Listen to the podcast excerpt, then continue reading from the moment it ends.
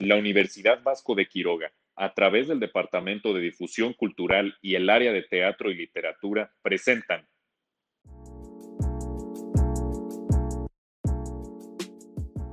Buenos días, tardes, noches o cualquier hora en la que nos estén escuchando. Este es el podcast de Fábula y yo soy uno de sus conductores, Raúl Victoria.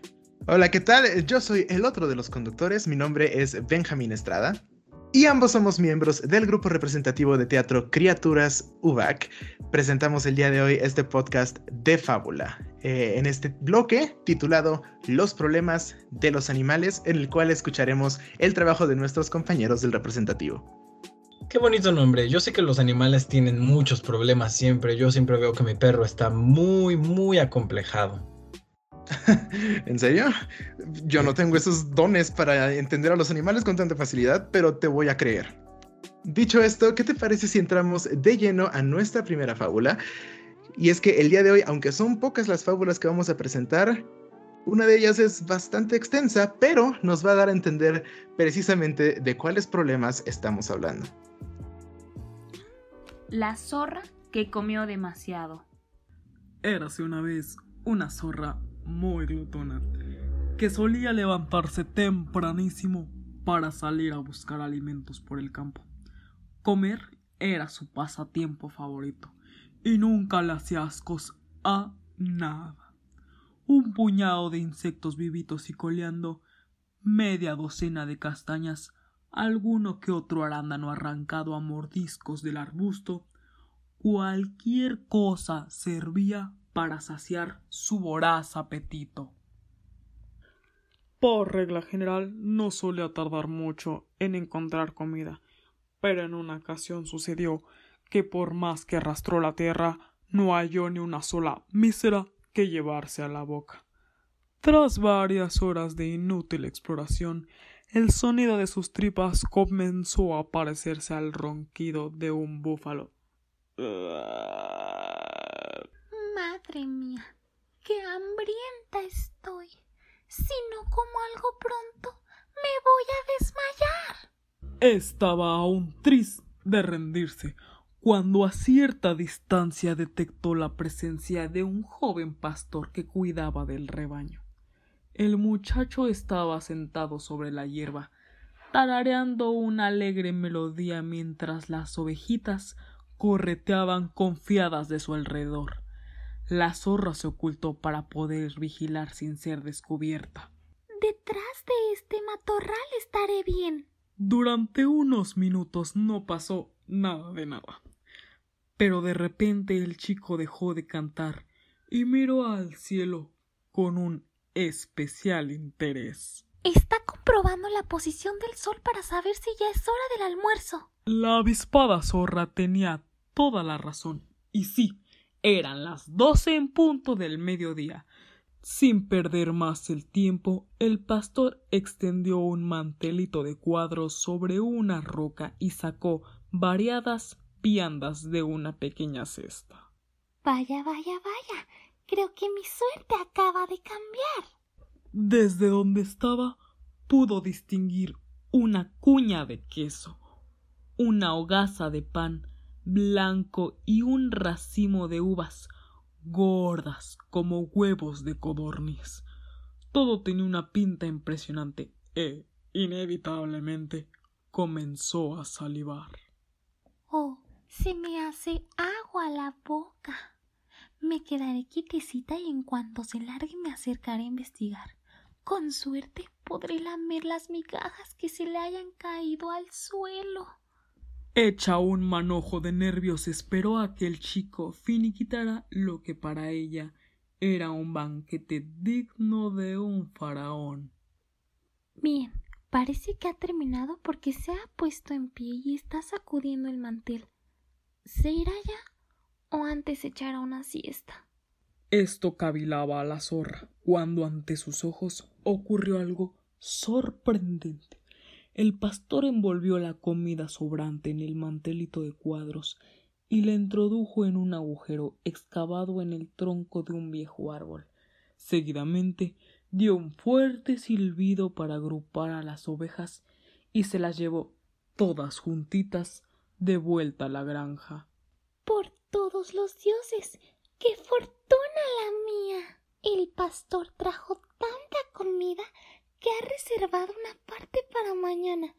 Pues yo lo siento mucho, pero todo eso me lo voy a tragar yo a la de tres, dos, uno, ya. La famélica zorra salió disparada hacia el árbol, trepó por el tronco con la rapidez de una rata y se metió dentro del hueco.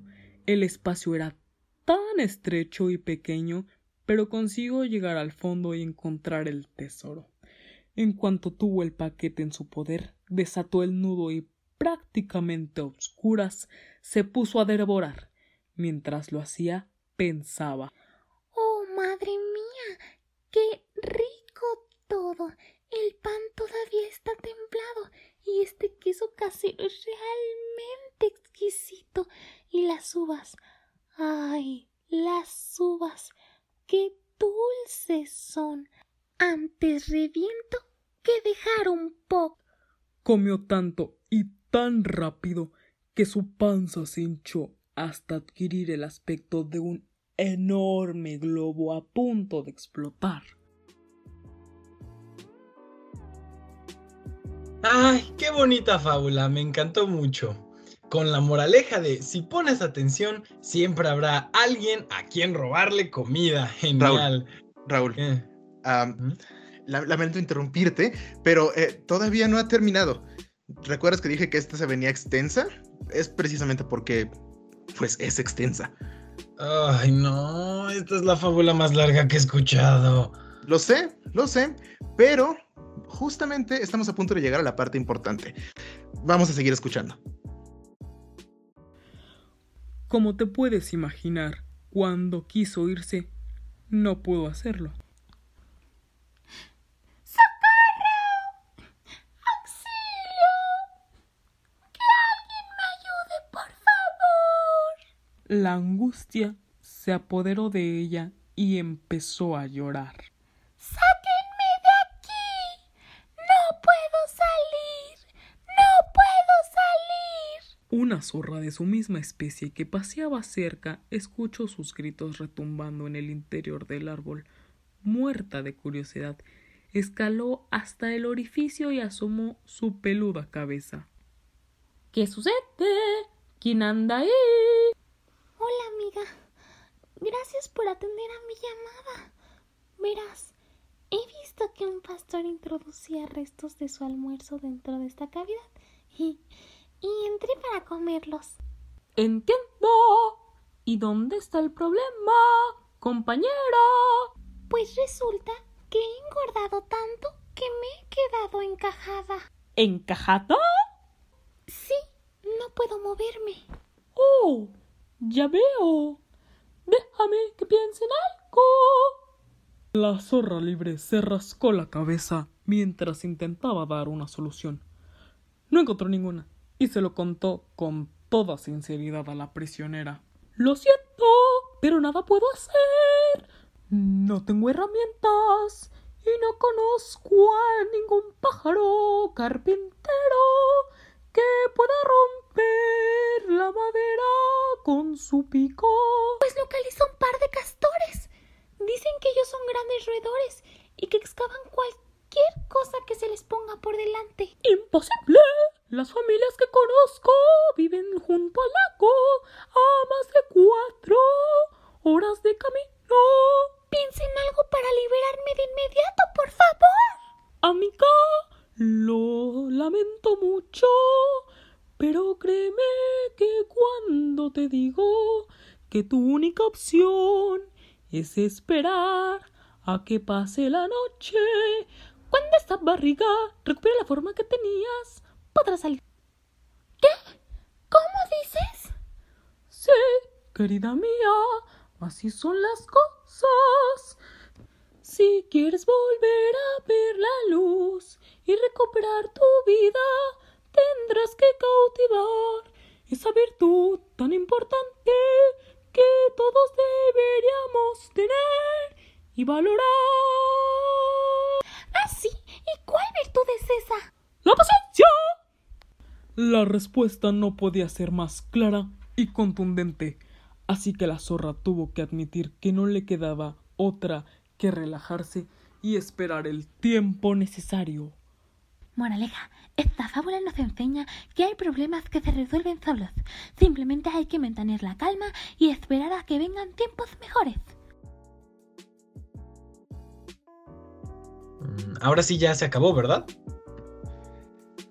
Sí, Raúl, ya terminó. Ya nuestra compañera que lo presentó, Dafne Cruz Cortés, de la carrera de medicina, mencionó la moraleja de esa fábula. Ah, muy bien, entonces sí me gustó, me encantó, la verdad. Es, es mejor moraleja la que tiene de verdad a la que a mí se me había ocurrido. Sí, claro que sí. Ah, como puedes darte cuenta, el tipo de problemas que estos animales enfrentan en las fábulas no son demasiado alejados de la realidad. Estoy seguro de que muchas personas también se habrán visto en aprietos. No es intencional el juego de palabras, ah, debido a pues cosas como su peso y aceptarse a sí mismo, ¿no crees? Sí, honestamente ese es un problema que todos llegamos a compartir en algún momento. Y también es un problema que nuestro siguiente personaje, una vaquita marina llamada Blue, tuvo, pero ella aprendió una lección muy importante de ello. ¿En serio? Bueno, pues vamos a escuchar.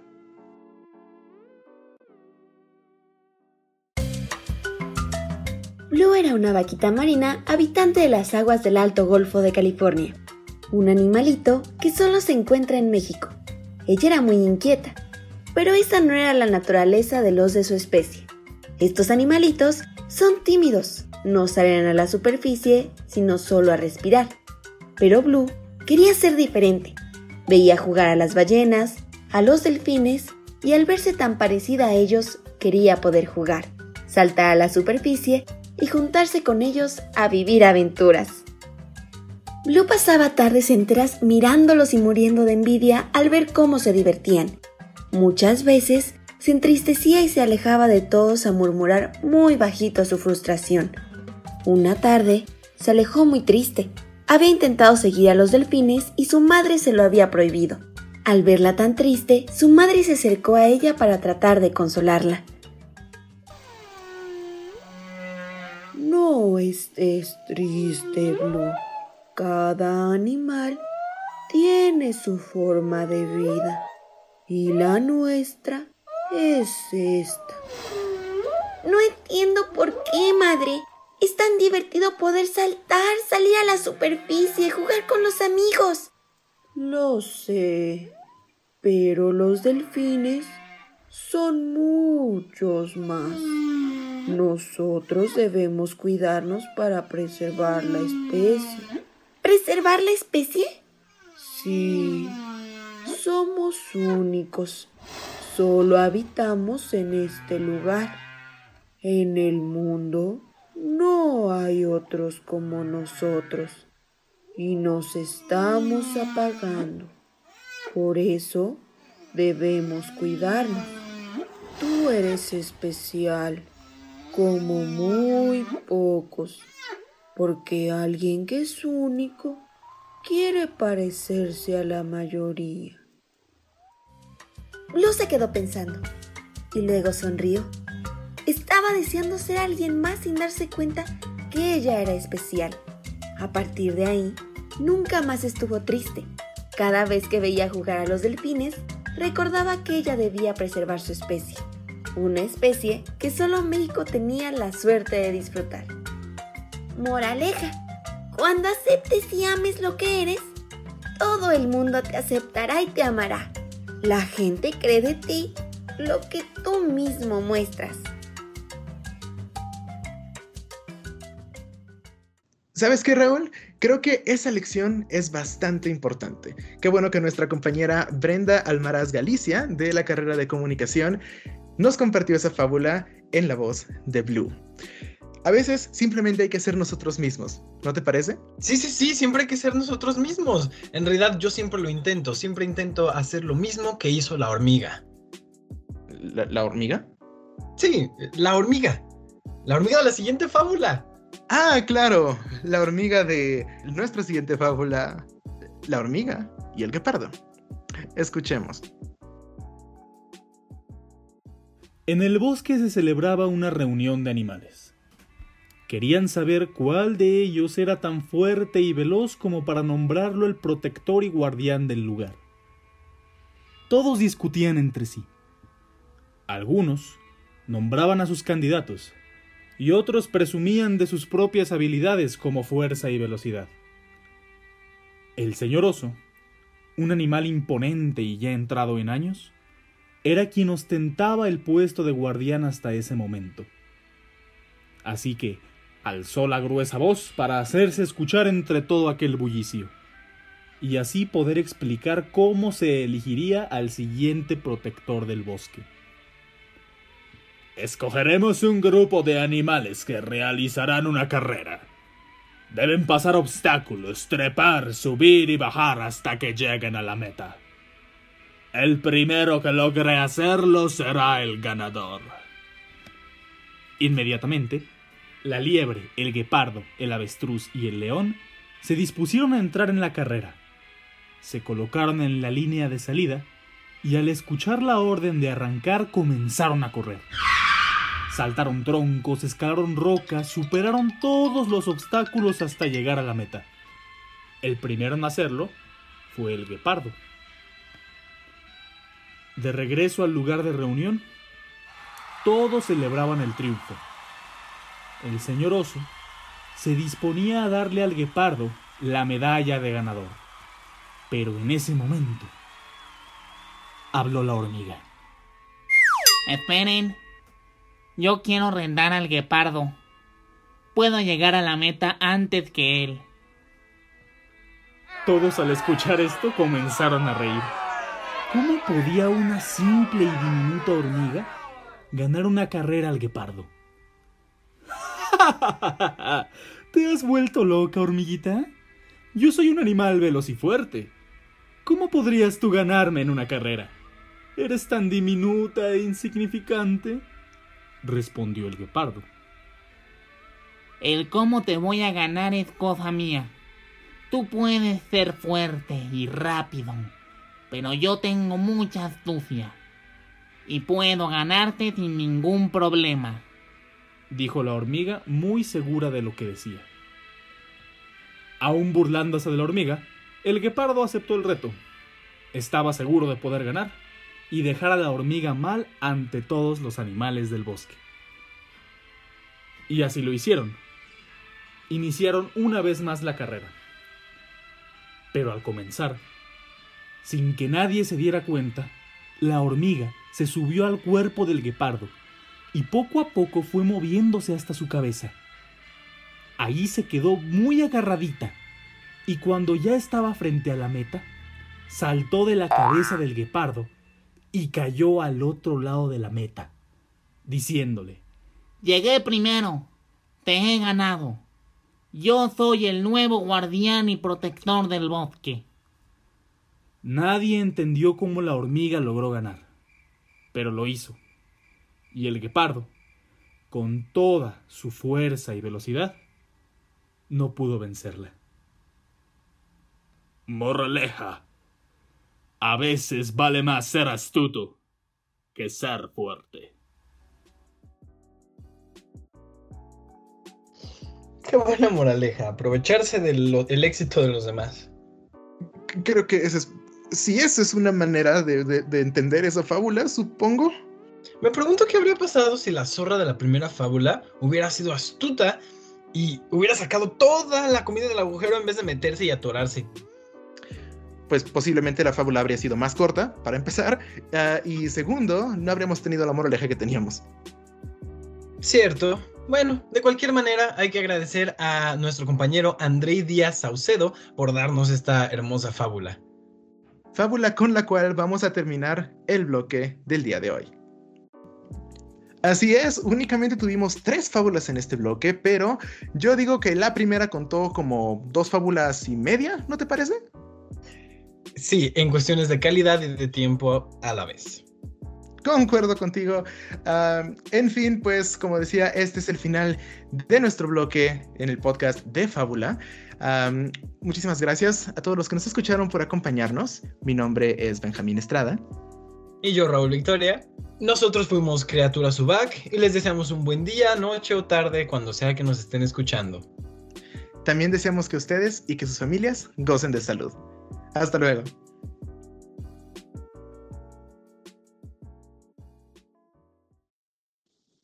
El contenido de este podcast no representa necesariamente posturas o puntos de vista de la Universidad Vasco de Quiroga.